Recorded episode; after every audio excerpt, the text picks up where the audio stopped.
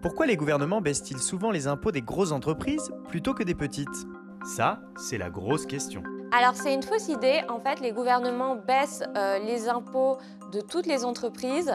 Euh, malheureusement, toutes les entreprises euh, ne bénéficient pas de ces baisses de la même façon. Hein, on sait qu'il y a les TPE et PME qui sont confrontées à une complexité fiscale énorme. Elles ne peuvent pas bénéficier de toutes les niches fiscales qui sont votées pourtant en leur faveur.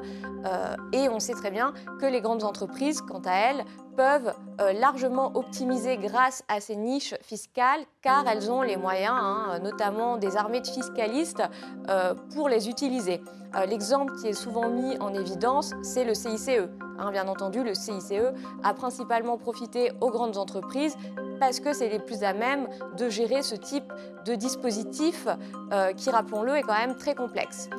Autre point très important qui explique pourquoi les grandes entreprises euh, bénéficient d'un taux effectif d'imposition en général euh, plus faible que les PME TPE. Alors le taux effectif d'imposition, c'est le taux, euh, c'est le taux qui s'applique en prenant en compte les niches fiscales, hein, donc qui est plus faible que le taux nominal.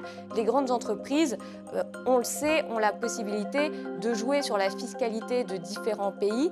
Elles ont notamment la possibilité euh, d'installer des filiales dans des pays qui sont beaucoup moins taxés et de fait, elles peuvent réduire euh, leur taux euh, d'imposition au niveau mondial.